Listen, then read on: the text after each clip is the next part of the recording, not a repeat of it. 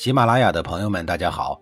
告诉大家一个好消息，除了音频以外，我最近开始以视频的方式为大家讲历史，内容也不再局限于中国古代史，而是涵盖人文、社会、西方历史等等，还包括对一些经典童话人物、历史人物进行全新解读。欢迎大家在微信视频号里搜索“志明侃历史”，同志的志，光明的明，调侃的侃，历史故事的历史，我在视频里等你。上一集里啊，我说到了鲁庄公再一次打了一个胜仗，还俘虏了宋国的大将南宫长万。说起南宫长万呀，那可是一个有故事的人，而且他还是宋国的大名人。这样的人落入了敌对国家的手中，宋国当然不乐意了。于是宋国向鲁国派出了使臣，希望能将南宫长万释放回国。根据史料记载呀。南宫长万的力气极大，能够触伤扛鼎。他还有一项绝活，能把数百斤重的大戟抛到数百米的半空中，不管下降之势多么的猛烈迅速，他都能够轻轻地接住。因此啊，南宫长万在当时是一个久负盛名的大人物。也许是他威风凛凛的英武气概原因所致，即使做了俘虏，仍然得到了不错的待遇，还可以经常的出入鲁国的宫廷。鲁庄公自知已经得罪了齐国，从内心来讲呢，他也不愿意和宋国积怨太深，于是啊，就同意释放了在鲁国一直享受宾客待遇的俘虏南宫长万。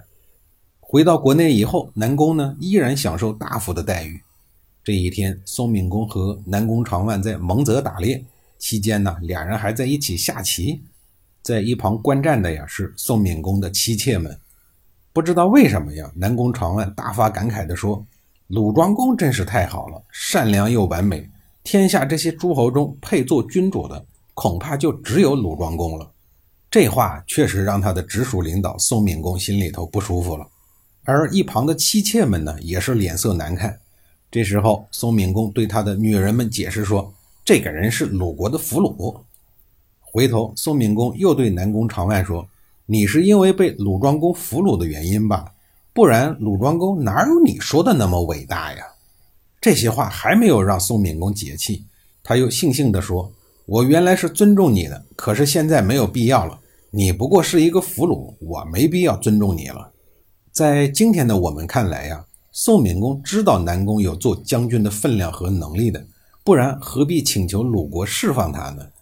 他们两个呀，应该曾经有过超越单纯君臣的关系，不然呀，不会说话如此的随意，也应该有过合作的蜜月期，所以才有了这一次的偶然和必然。可是，即使不是君臣，这些话呀，已经不再是轻松的调侃了。从史书上的记载来看，寥寥数语，我们已经找不到这一对君臣是谁首先发难谁了。其实呢，这一点也无关重要。事实上，一个以军位势强，一个靠体魄势能，两个人的随意任性啊，都已经超过了他们为君为臣的分寸。那时那刻呀，他们已不是在朝堂之上，已昭然等同于市井上的两个普通人，两个因口舌之争拔剑而起的一介匹夫。没过多久，赶上了周天子周庄王去世，周喜王即将继位，南宫长万向宋闵公请求说。让他去周王城吊贺，因为他从来没有去过周王朝的首都，他也想去见识一下。宋闵公听了以后，阴阳怪气地说：“我泱泱大宋国，难道就没有别的人了吗？要派一个当过囚犯的人做使者？”宋敏公的这段话呀，杀伤力太强。南宫长万的火山终于爆发了，他怒目圆睁，抡起了一个棋盘，一下子就把宋敏公给打翻在地。随后又给了一拳，就这还不解气，又扭断了宋闵公的脖子。然后呢，堂而皇之地走出了宫廷。在宫门口，他遇到了闻讯而来的宋国大臣裘木。裘木手持长剑，厉声呵斥，而力大无穷的南宫长万反手仅一拳，裘木的头颅就被锤得粉碎，飞溅的牙齿竟然镶嵌在宫门上，可见其力量是多么的惊人。然后呢，杀昏了头的南宫长万又遇到了宋国的太宰华都，一剑将这个白发苍苍的老臣挑落车下，又一剑杀死。这惊心动魄的场面呀，在《公羊传》中被描述的呼之欲出。其浓浓的血腥味在今天看来还是让人怦然心动、毛发悚然。这一次政变发生在公元前六八二年，接下来这一位超级大力的勇士立了一个叫子由的宋国公子为君，视为宋前废公。随后，宋国王室的其他公子一律被驱逐出境。这紧张的日子总是过得很快呀，也就在这一年的十月，公子玉说带人杀回了宋国。在这一次的战斗中，南宫长万的儿子南宫牛战死了。而在位不足三个月的宋前废公也被杀死在宋国的都城。仓皇之下，南宫长万将老母亲安置在一辆车上，一手执戟，一手推车，逃亡到了陈国。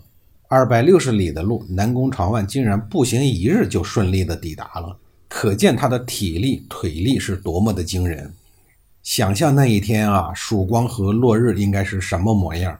十月的秋风中。那位白发苍苍的老母亲坐在剧烈颠簸的木轮车上，看着他大汗淋漓的儿子，他应该是怎样的一种心情啊？古道上亡命天涯的感觉该有多么的凄凉啊！南宫长万是一个勇士，还是一个莽夫，还是一个孝子呢？还是一个给母亲和儿子带来灾难的不祥之人呢？没有人知道。逃到了陈国的南宫长万没有过上几天好日子。刚刚继位的宋桓公就想着怎么干掉大力士南宫长万，可是他又不敢发兵攻打陈国，他知道如果那样的话可能会惹怒南宫长万，给自己带来杀身之祸。于是他就让人带了很多的金银珠宝去贿赂陈宣公，请他把南宫长万给遣送回宋国。陈宣公也是一个贪婪的家伙，一看见金银珠宝呀，马上就见利忘义，答应了宋国的要求。陈宣公也知道，如果光明正大的派兵去捉拿南宫长万，那么自己极有可能会步宋闵公的后尘，于是就请南宫长万喝酒。酒宴上又组织了一大群美女，不停地向南宫长万敬酒，这一杯一杯又一杯的，谁也不知道干了多少杯。南宫长万终于瘫在了地上。陈玄公命令人用犀牛皮把南宫长万裹了一层又一层，手和脚都看不见了。然后又用牛筋在他身上缠了一道又一道，然后把他平放在一辆超长的马车上，又用绳子把他和马车捆在了一起，把他的老母亲也贴心的给抓了过来，放到了另一辆囚车里。陈玄公怕夜长梦多呀，命令一大帮子人马连夜就把南宫长万母子给送回宋国去。